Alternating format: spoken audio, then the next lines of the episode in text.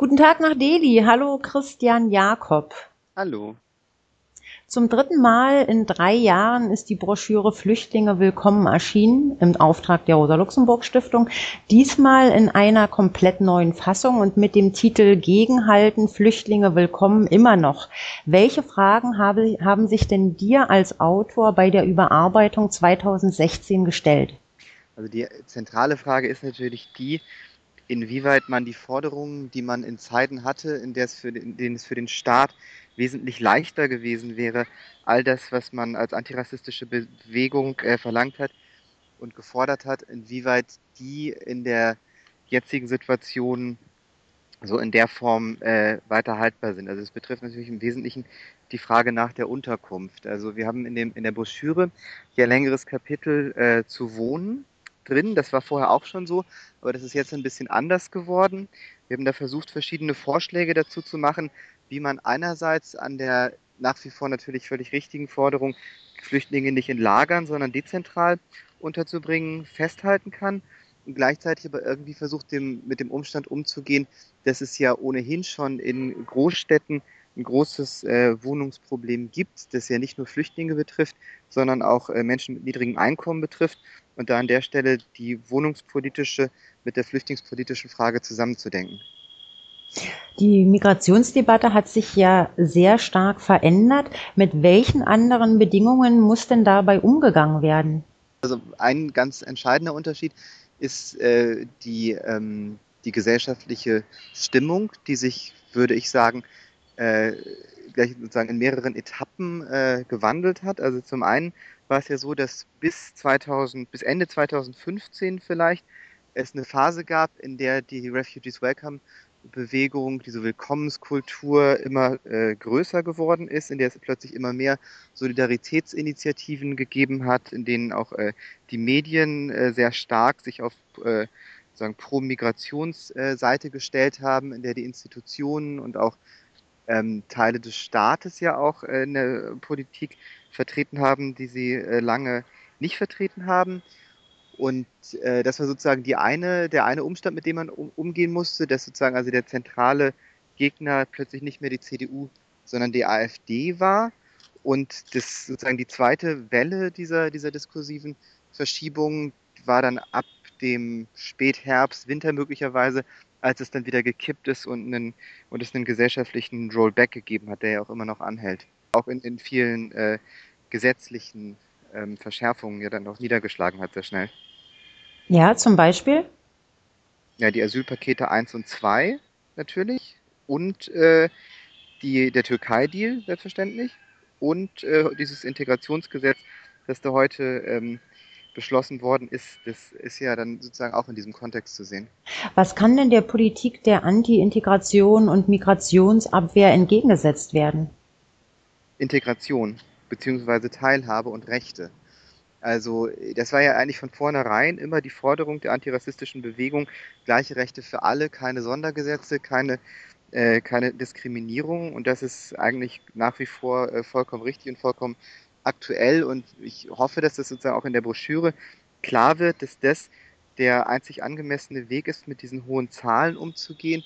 Diese ähm, Politik, die man ja in den 90, für die man sich ja in den 90er Jahren entschieden hat, Anti-Integration mit den Mitteln des Asylrechts zu betreiben, die dann ja dazu geführt hat, dass Flüchtlinge sozusagen auf, auf breiter Front vom gesellschaftlichen Leben und von der gesellschaftlichen Teilhabe ausgeschlossen worden sind, dass die äh, sagen in der Vergangenheit die, die den Ausschluss sagen manifestiert hat und es hat dann ja aber zwischendurch eine Phase gegeben, in, das, in der das gelockert worden ist. Ab ungefähr 2008 sind ja eine ganze Reihe von diesen äh, Schikanen, von diesen Ausschlussmechanismen aus den, aus den 90er Jahren gelockert worden. Das ging los damit, dass einzelne Kommunen, wie zum Beispiel Berlin oder auch Leverkusen, gesagt haben, wir stecken die Leute nicht mehr in die Lager, wir geben denen Wohnungen. Dann äh, gab es ja die Veränderung bei den Sozialleistungen 2012 mit dem Verfassungsgerichtsurteil, das dazu geführt hat, dass Flüchtlinge ungefähr äh, gleichgestellt worden sind äh, mit deutschen SozialleistungsempfängerInnen.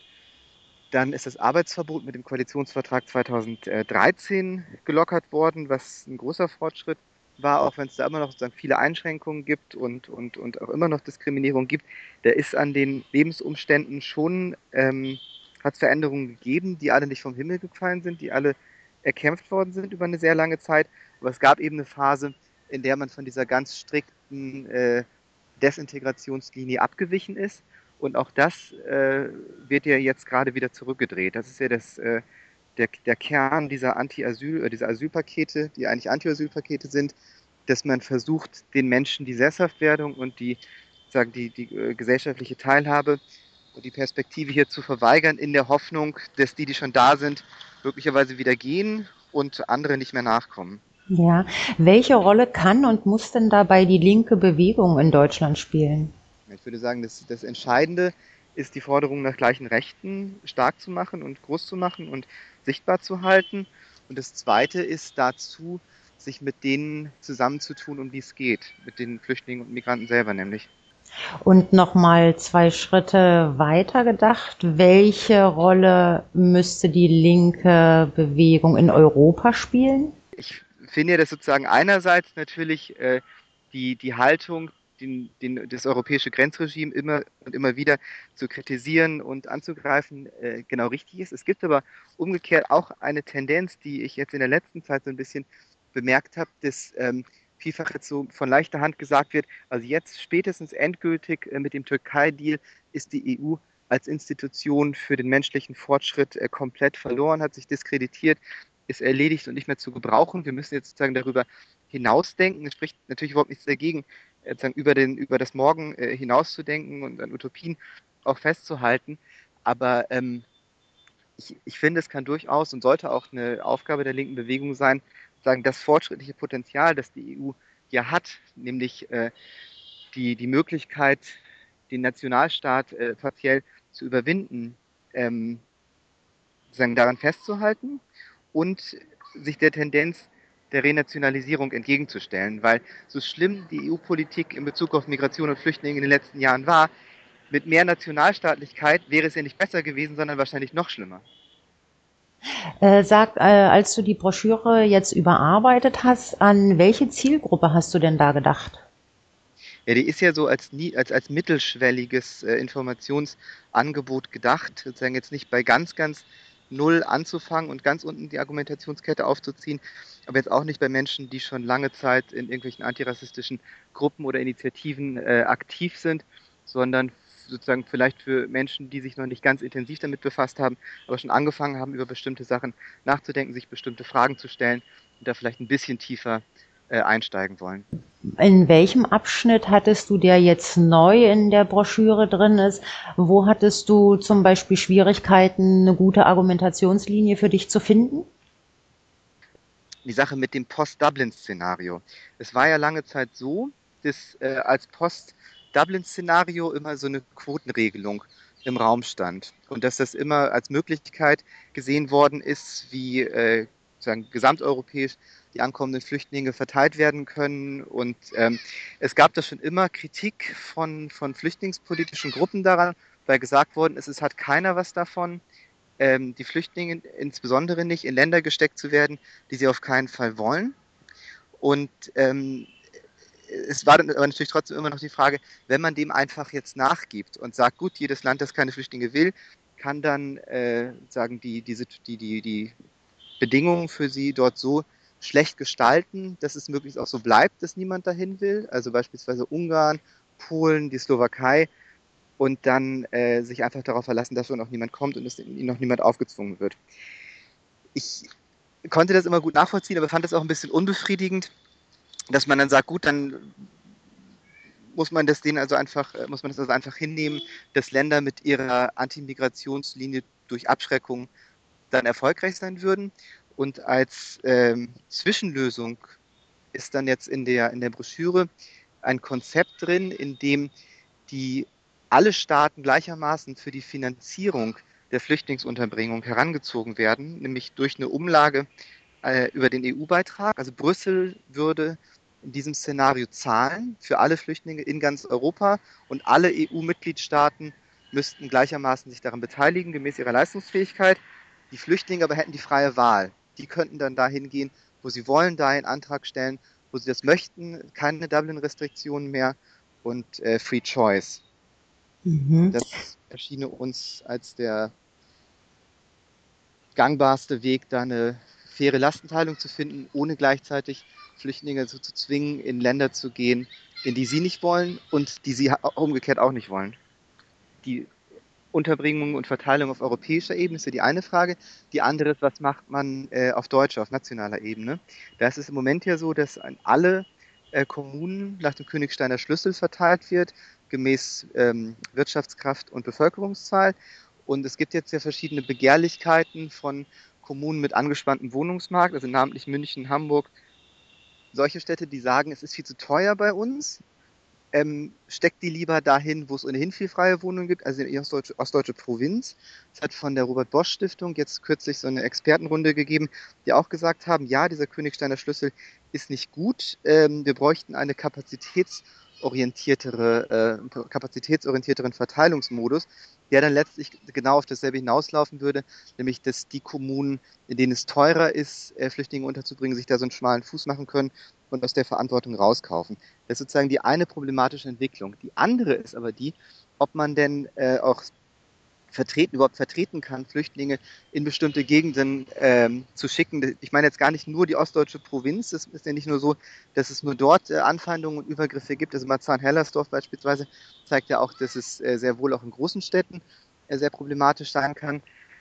Und äh, das ist ein bisschen ein Dilemma, das auch versucht, das, das auch ich versucht habe in dieser Broschüre offen zu legen, dass, ähm, dass es einerseits die Forderung gibt, nein, niemand muss in die soll in die rassistische Provinz müssen und da der Gefahr von Angriffen oder Übergriffen ausgesetzt werden. Wenn man das aber so durchdeklinieren würde, hieße das ja, dass Rassistinnen immer dort, wo sie keine Flüchtlinge haben wollen, durch, durch Angriffe ähm, oder Anschläge womöglich einfach verhindern können, würden, können, dass äh, Flüchtlinge dahin geschickt werden und dann ihren, ihren Willen bekommen würden. Das ist in der Tat ein ziemliches Dilemma, für das äh, mir dann auch keine wirklich befriedigende Lösung eingefallen ist, außer eben der ähm, Ansatz, dass man zumindest Personen, bei denen absehbar ist, dass sie für sehr lange Zeit in dem Ort bleiben müssen, in dem sie verteilt werden, also Geduldete auf keinen Fall dahin schickt und insgesamt auch viel mehr tut, dass wenn Flüchtlinge in solche Gegenden geschickt werden, dass ihre Sicherheit dann viel stärker gewährleistet ist, als das in der Vergangenheit der Fall war. Ja, sag als äh, Redakteur für Reportage und Recherche, äh, und Recherche bei der Taz kümmerst du dich ja in erster Linie um die Themen Migration, soziale Bewegung und Entwicklungsthemen. Was ja. wünschst du dir denn persönlich jetzt in der weiteren Entwicklung für eine Migrations- und Flüchtlingspolitik in Deutschland? Also das, das Wichtigste scheint mir natürlich zu sein, dass es irgendwie gelingt, diesen ähm, Versuch zu, äh, zu, zu, zurückzudrängen, jetzt die, die Grenzen zuzumachen. Ich bin allerdings relativ zuversichtlich, dass der ohnehin schon zum Scheitern verurteilt ist. Dass also egal, wie sehr man sich da jetzt auf EU oder auch auf äh, äh, deutscher Ebene bemüht, ähm, Flüchtlingen den, der Stein in den Weg zu legen, dass es nicht dazu führen wird, dass keiner mehr kommt. Das, äh, das, das wird nicht passieren. Es ist eigentlich die Frage, welche Härten die Leute auf sich nehmen müssen, welche Risiken und Gefahren sie auf sich nehmen müssen um äh, an Orte zu kommen, an denen sie sicher sind, zum Beispiel in Deutschland. Und ähm, dass es also möglich sein wird, da, obwohl es im Moment ja nicht danach aussieht, äh, Wege offen zu halten, die mit weniger Risiken, mit weniger Gefahren verbunden sind. Das ist das eine. Und das zweite ist das, was ich am Anfang schon gesagt habe, dass man denen, die dann da sind, eben gleiche Rechte zugesteht und nicht versucht, die durch, einen, durch eine, eine, eine rechtliche Diskriminierung zu ähm, ja, Anwesenden oder auch ähm, Bürgern zweiter Klasse machen, in der Hoffnung, dass sie dann irgendwann wieder gehen. Christian Jakob, vielen Dank für das Gespräch. Mhm, gern geschehen.